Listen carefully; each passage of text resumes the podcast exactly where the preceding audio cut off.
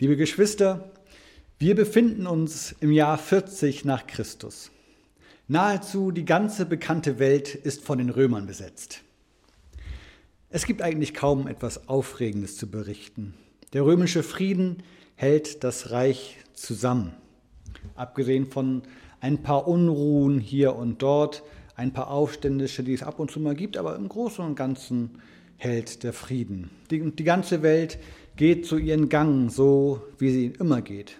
Menschen lieben und Menschen hassen. Menschen kaufen, Menschen verkaufen, Menschen leben, Menschen sterben. Alles geht seinen Gang. Die ganze Welt ist so, wie sie eben immer irgendwie ist. Die ganze Welt? Nein, in einer kleinen römischen Provinzstadt östlich des Mittelmeers lebt eine Gruppe von Menschen bemerkenswert anders. Konkret geht es um die christliche Gemeinde. In dieser Gemeinde ist etwas anders, als es sonst ist in der Welt. Und von diesem Leben der Gemeinde wird uns berichtet in der Apostelgeschichte, die der Evangelist Lukas aufgeschrieben hat. Und daraus werde ich uns vorlesen. Was war denn dort anders? Lasst uns gemeinsam in den Text schauen. Ich lese uns aus der Apostelgeschichte Kapitel 4, die Verse 32 bis 37. Die ganze Gemeinde war ein Herz und eine Seele. Und nicht einer nannte etwas von dem, was er besaß, sein Eigentum, sondern sie hatten alles gemeinsam. Und mit großer Kraft legten die Apostel Zeugnis ab von der Auferstehung des Herrn Jesus. Und große Gnade ruhte auf ihnen allen. Ja, es gab niemanden unter ihnen, der Not litt. Denn die, welche Land oder Häuser besaßen, verkauften, was sie hatten, und brachten den Erlös des Verkauften und legten ihn den Aposteln zu Füßen. Und es wurde einem jeden zuteil, was er nötig hatte.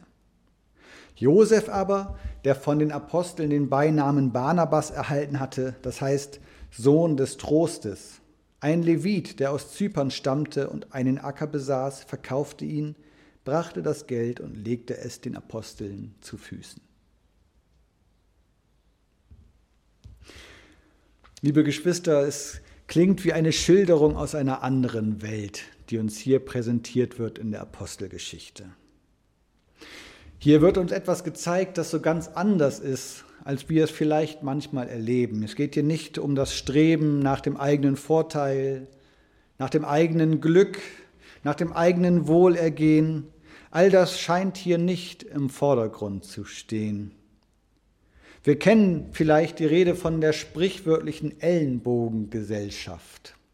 Vielleicht hast du davon schon mal gehört. Es geht darum, oder damit ist gemeint, dass Menschen ihre Ellenbogen ausfahren, um sich Platz zu verschaffen, um sich selber den Weg frei zu machen, um selber an das Ziel zu kommen, das man sich gesetzt hat. Und das, was einem auf dem Weg zu diesem Ziel hin im Weg zu sein scheint, das, was stört, das wird eben ausgeräumt. Das wird zur Seite gedrängt. Hey, jetzt komm ich. Darum geht es in der Ellbogengesellschaft. Und hier wird uns genau das Gegenteil davon beschrieben. Da geht es um Menschen, die nicht danach schauen, was sie selber eigentlich brauchen, was für sie jetzt gut und wichtig wäre, sondern die diesen Blick haben für andere. Die diesen Blick haben für die, die auch zu ihrer Gemeinschaft gehören und die vielleicht etwas benötigen. Und sie selber haben die Möglichkeit, da zu helfen. Und sie nutzen diese Möglichkeit.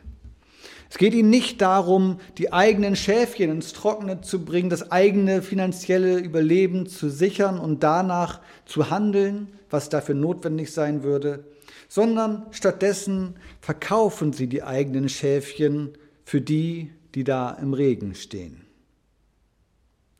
Eine solche Beschreibung von Menschen, eine solche Beschreibung von einem gemeinschaftlichen Leben, wie sie uns hier begegnet, die mag für viele Menschen heutzutage völlig aberwitzig erscheinen. Jeder ist doch seines Glückes Schmied. Im Leben bekommt man doch nichts geschenkt. Oder Geschenke helfen keinem weiter. Es wird schließlich einen Grund dafür geben, dass jemand ganz unten angekommen ist. Aber wer hart arbeitet, der wird auch belohnt werden. Und wer es nicht schafft, der hat es dann ja auch vielleicht nicht verdient. All das sind keine Aussagen von mir, die habe nicht ich mir ausgedacht, sondern die habe ich schon irgendwo gehört. Das sind Dinge, die Menschen so sagen. Und diese Aussagen, wenn ich sie denn treffen würde, wenn ich sie zu meiner eigenen Aussage machen würde, dann sind das Aussagen, die mich letztlich davon befreien sollen, dass ich mich und meinen Wohlstand riskiere, weil der andere doch selber für sich verantwortlich ist. Und das beschützt mich, das bewahrt mich davor, dass ich mich einbringen müsste, dass ich mich vielleicht in Gefahr begebe, dass es für mich unbequem werden könnte. Hier aber die ersten Christen, die erste Gemeinde dort in Jerusalem, sie haben alles riskiert. Und sie haben dabei genau das gefunden, was alle suchen, was auch die anderen suchen und die deswegen nicht wagen, irgendetwas zu riskieren. Die, die normalerweise auf der Suche nach diesem Leben sind, wo es ihnen gut geht, wo sie keine Not leiden, wo sie mit allem versorgt sind, die trauen sich deswegen nicht, etwas von dem einzusetzen, was sie selber zum Überleben brauchen. Und hier sehen wir die Christen, die genau das einsetzen, was sie selber vielleicht brauchen könnten. Und trotzdem finden sie genau das, was sie suchen oder das, was jeder Mensch sucht und braucht, nämlich das Leben in der Genüge. Niemand litt Not, steht da. Alle sind versorgt, alle haben genug, haben das, was sie zum Leben brauchen. Und auch die, die verkauft haben, auch die, die ihren Besitz aufgegeben, ihre Häuser verkauft haben oder ihr Land, das sie hatten, auch die zählen ja zu allen, auch sie haben keine Not gelitten. Es ist ihnen nicht zum Schaden geworden, dass sie so gelebt haben. Und in, so wird eben in dieser Gemeinde dann Wirklichkeit, was Gott seinem Volk als Verheißung gegeben hatte. Ich lese mal aus dem fünften Buch Mose Kapitel 15, Vers 4. Da heißt es, Arme wird es bei dir nicht geben, denn der Herr wird dich segnen in dem Land, das dir der Herr dein Gott zum Erbbesitz gibt. Arme wird es bei dir nicht geben. Eine wunderbare Verheißung, aber wo ist das denn schon wahr? Hier erleben wir das. Hier sehen wir diese Erfüllung der Verheißung in der Gemeinde Jesu. Und es ist mehr als nur eine Verheißung Gottes. Dieses Leben, in dem keiner Not leiden muss, in dem alle versorgt sind, in dem für alle genug da ist, das ist doch der Wunsch vieler Menschen, ob sie nun Israeliten sein mögen oder ob sie Christen sind, ob sie gläubige Menschen sind oder nicht. Das ist der Traum auch schon lange vorher der griechischen Philosophen gewesen, die ein solches Leben, eine solche Gemeinschaft beschrieben haben als Idealzustand, der zu erstreben sei, aber eben gar nicht zu erreichen ist. Es ist das Utopia, das Land, das es nicht gibt. Das Land, das es gar nicht geben kann, weil es doch an der Umsetzung durch Menschen letztlich immer scheitern wird. Weil letztlich doch wieder jeder am Ende doch nur wieder nach seinem eigenen Vorteil streben wird weil es doch nicht gelingt, dass tatsächlich jeder für den anderen da ist und am Ende, wenn jeder sich dann schließlich doch um sich selber kümmert, dieses ganze Gebilde wie ein Kartenhaus zusammenfällt. Das ist doch die Erfahrung, die wir Menschen gemacht haben, oder? Das ist doch genau die Erfahrung, die wir hier in unserem Land erfahren haben. In einem Staat, in dem doch schließlich alle gleich sein sollten. In dem doch alles allen gehören sollte in einem Staat, der vom Frieden der Völker sprach, aber letztlich am inneren Frieden zerbrochen ist. Hat die Realität, die wir selber in unserem Leben schon erfahren haben, diese Utopie nicht längst als Unmöglichkeit enttarnt? So könnte man hier fragen. Doch die Antwort, wenn wir hier in den Bibeltext schauen, sie muss lauten Nein. Weil es hier bei dieser Gütergemeinschaft, die hier gelebt wird, die uns hier beschrieben wird in der ersten Gemeinde, nicht um eine Regel geht, die allen auferlegt worden ist, dass sie danach zu leben haben. Vor uns in dieser Beschreibung ist keine Gemeinschaft von Menschen, in der das Gesetz der Gütergemeinschaft herrscht, an das sich eben jeder zu halten hat, sondern wir sehen stattdessen eine Gemeinschaft von Menschen, die zu diesem Handeln befreit worden ist. Ihre Art zu leben, so wie sie miteinander umgehen, dass sie füreinander einstehen und da sind mit dem, was sie selber haben, das ist das Ergebnis mit dem Auferstandenen. So wird es hier gesagt. Sie leben als Befreite, weil sie erkannt haben, Gott ist auf unserer Seite. Wir haben gesehen, dass Gott durch die Auferstehung Jesu gezeigt hat, das ist mein Sohn. Und die Apostel haben Zeugnis gegeben von dem, was Jesus ihnen vorher erzählt hat. Sie waren ja unterwegs mit ihm, sie konnten erzählen, was Jesus sozusagen hatte. Und durch die Auferstehung hat Gott allen gezeigt, das, was Jesus gesagt hat von mir und vom Reich Gottes und davon, was Gott sich für die Menschen wünscht, das ist die Wahrheit. Das ist Wahrheit. Und so bezeugen die Apostel also den auferstandenen Jesus als Herrn und seine Botschaft. Diese Botschaft vom Reich Gottes ist Wahrheit für alle, die ihm glauben. Dieses Zeugnis vom Auferstandenen hat also die Menschen in der Gemeinde befreit zu einem neuen Leben.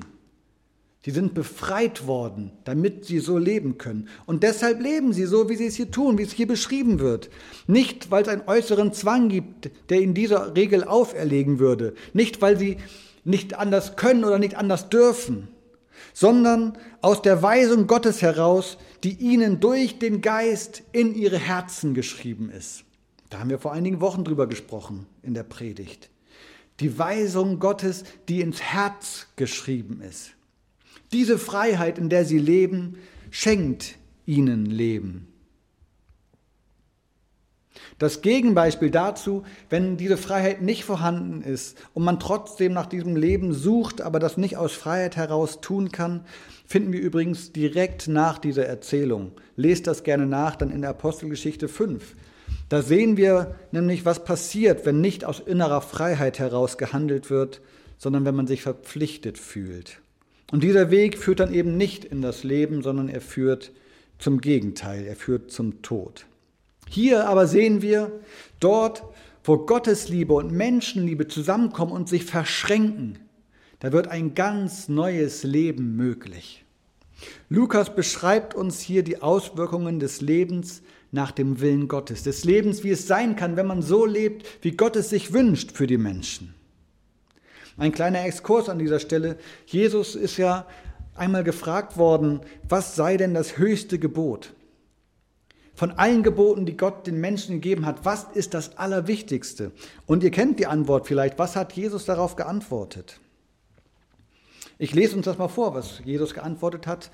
Lukas 10, Vers 27. Da sagt Jesus als Antwort auf diese Frage, du sollst den Herrn, deinen Gott, lieben mit deinem ganzen Herzen und mit deiner ganzen Seele und mit all deiner Kraft und mit deinem ganzen Verstand und deinen Nächsten lieben wie dich selbst. Und diese, dieses Gebot, das Jesus dann nennt, das ist nichts, was er sich ausgedacht hat, sondern das ist ein Zitat, der erste Teil, dass die Aufforderung, den Gott, den Herrn, deinen Gott zu lieben mit dem ganzen Herzen, mit der ganzen Seele, mit der ganzen Kraft, das ist ein Zitat aus dem Shema Yisrael, aus dem Glaubensbekenntnis der Juden bis heute. Und das finden wir im fünften Buch Mose 6, Vers 5. Da steht genau dieser Vers als Aufforderung an das Volk. Und in diesem Vers sehen wir genau diese drei Stichworte Herz, Seele und Kraft. Herz, Seele und Kraft. Und diese drei Stichworte finden sich eben jetzt auch hier wieder in der Schilderung von Lukas, der uns die Gemeinde beschreibt, wie es in ihr aussieht. Ich lese uns nochmal die Verse 32 und 33. Da heißt es, die ganze Gemeinde war ein Herz und eine Seele. Und nicht einer nannte etwas von dem, was er besaß, sein Eigentum, sondern sie hatten alles gemeinsam. Und mit großer Kraft legten die Apostel Zeugnis ab von der Auferstehung des Herrn Jesus. Herz, Seele und Kraft. Hier wird nichts anderes beschrieben als das, was möglich ist, wenn nach Gottes Willen gelebt wird. Die Gemeinde ist ein Bild dafür. Die erste Gemeinde in Jerusalem bildet das ab und zeigt, was möglich ist, wenn man mit Gott zusammenlebt, wenn der Geist Gottes diese Gemeinschaft prägt und man Zeugnis gibt durch sein Leben von dem, was man glaubt, von der Auferstehung Jesu. Und das zeigt eben, das ist keine Utopie. Das ist nicht der Ort, den es nicht gibt. Das ist kein Kommunismus oder Sozialismus, in dem jeder verpflichtet ist, sich gefälligst am Wohl aller zu beteiligen, sondern das ist die Wirklichkeit, die entsteht, wenn Menschen im Vertrauen auf das Zeugnis von der Auferstehung des Herrn Jesus leben. Dann passiert sowas. Wenn Menschen dem wirklich glauben, was Jesus sagt und das in ihr Leben kommt und ihr Leben durchdringt und sie deswegen daraus heraus leben, dann passiert sowas. Nicht, weil es ein Gesetz gibt oder eine Regel, die sie dazu verpflichtet, jetzt gefälligst das zu tun, sondern weil die Weisung Gottes in das Herz geschrieben ist und sich auswirkt im Leben. Wenn Befreite als Befreite leben, wenn sie ernst machen mit diesem Leben der Liebe. Liebe Geschwister, auch heute noch haben Menschen diese Sehnsucht nach mehr Leben. Auch heute haben Menschen die Sehnsucht nach echter Liebe, nach echter Gemeinschaft, nach echter Geborgenheit, nach echter Annahme und nach echter Sicherheit.